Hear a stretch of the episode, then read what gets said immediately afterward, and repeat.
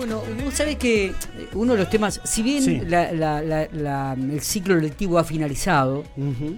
eh, donde chicos estuvieron rindiendo hasta muy poquitito, hay algunas declaraciones de parte del Ministerio de Educación de la provincia de La Pampa con respecto a los abanderados, ¿no? Que todos debían tener derecho a la bandera, que ya no era exclusividad Que no es de- el de- mejor promedio. de- el mejor promedio.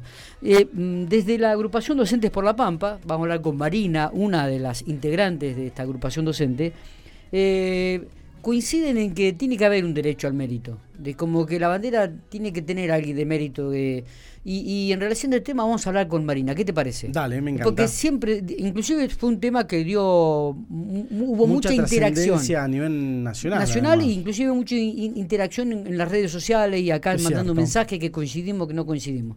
Marina, buen día, gracias por atendernos. Buen día. Gracias a ustedes por llamar. ¿Cómo estamos? ¿Bien? Bien, todo ¿Descansando ya o, o todavía están yendo a los colegios? No. Eh, no, no, ya terminamos. La semana pasada fue de jornadas y ya terminamos. Bien. Bueno, la mm, agrupación Docentes por la Pampa se manifestó en relación a estas declaraciones que hizo la subsecretaria de Educación de la provincia en relación a, a que el abanderado ya no es mérito del mejor promedio, sino que todos tienen derecho. Ustedes remarcaron un pequeño documento que enviaron a este medio diciendo, no, no, no, nosotros creemos que tiene que haber un derecho al mérito. Sí, creemos y estamos convencidos eh, que los incentivos son necesarios y que nuestros estudiantes tienen derecho a tener un reconocimiento cuando se esfuerzan eh, y que no todo es lo mismo, que entiendan que no todo es lo mismo, porque no todo es lo mismo en la vida real. Si uno se levanta y sale a, a trabajar, no es lo mismo que si se queda y espera que todo le llegue de arriba. Entonces, queremos que eso les, les quede plasmado durante su transcurso en la secundaria, en la escolaridad. Ya en la primaria eh, ocurren estas cuestiones de que por tratar de atender a la diversidad, por ahí no les exigimos lo que ellos podrían dar. Si todo es lo mismo, ¿para qué esforzarnos, no? Si pasamos igual. Entonces esa es la idea que, que va quedando como en el inconsciente de nuestros estudiantes y queremos torcer un poco eso.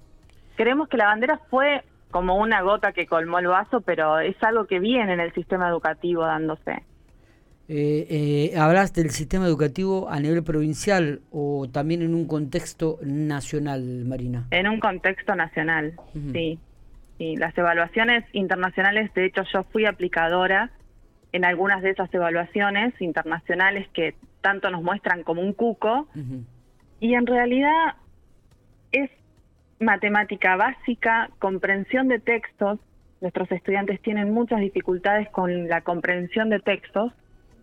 Eh, mis materias son educación tecnológica y química y física, por lo que mis textos no son muy complejos, como Ujú. serían en lengua, pero veo muchas dificultades en ese aspecto también.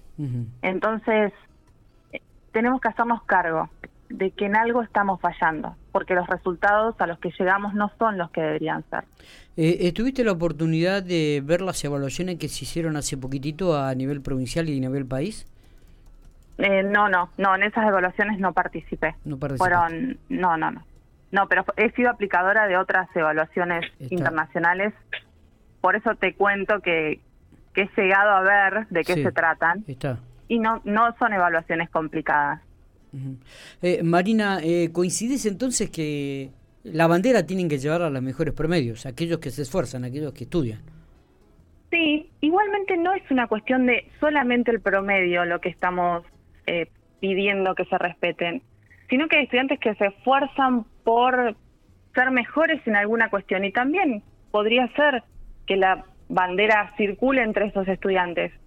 Pero mm, estamos convencidos que tenemos que, que mostrar de alguna manera que premiamos el esfuerzo, Está bien, en eso sí. está claro. Eh, Eh, fue en, también fue algo de lo que hablamos en los comunicados anteriores, ¿no? Cuando Bueno. hablábamos de la evaluación ciclada y todo lo demás.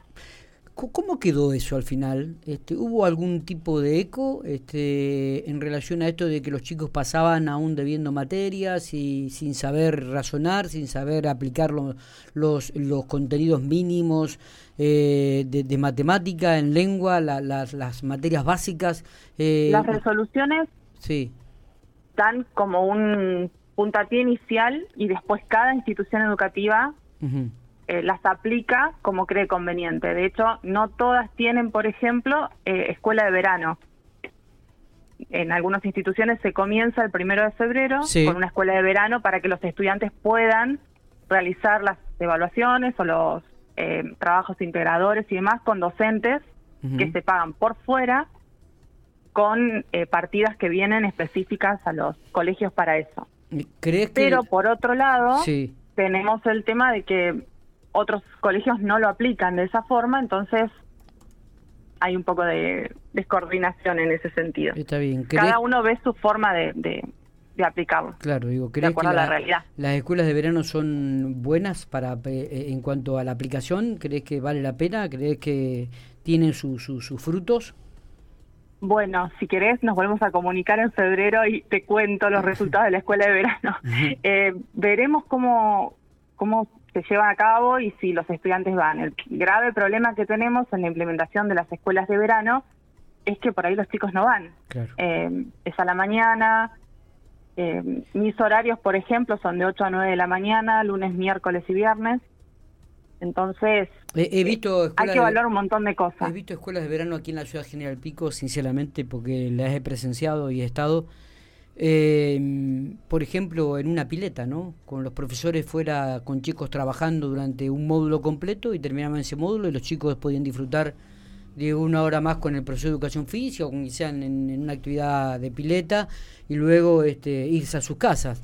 Eh, fue, fue una alternativa que manejó un instituto aquí educativo, una escuela secundaria y que en su momento dio resultado porque evidentemente a los chicos les gustaba la actividad e iban y participaban.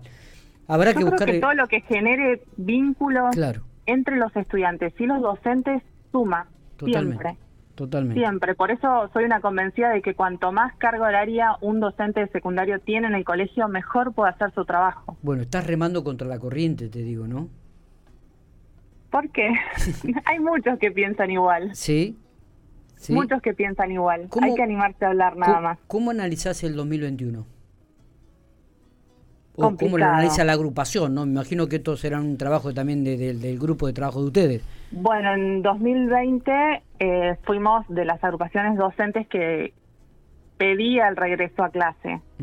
Creo que los que tenemos un poco más de tiempo disponible, lo mismo que padres organizados, pueden eh, llevar adelante estos reclamos que implican tiempo, comunicados, revisiones y envío a los medios, eh, pueden generar un cambio positivo. Esto de que regreso a la presencialidad, al final del día termina beneficiando a los chicos que menos recursos tienen o menos posibilidades porque muchos no tenían acceso a dispositivos digitales, no tenían el acompañamiento en la, en la casa. Entonces, estos padres que pudieron tomarse el tiempo para formar esa agrupación, que la celebro todos los días y espero que continúe, que los padres se, involu- se involucren en el sistema educativo, que pidan, que reclamen y que sería feliz si van a mi aula y quieren presenciar una clase no, no me molestaría.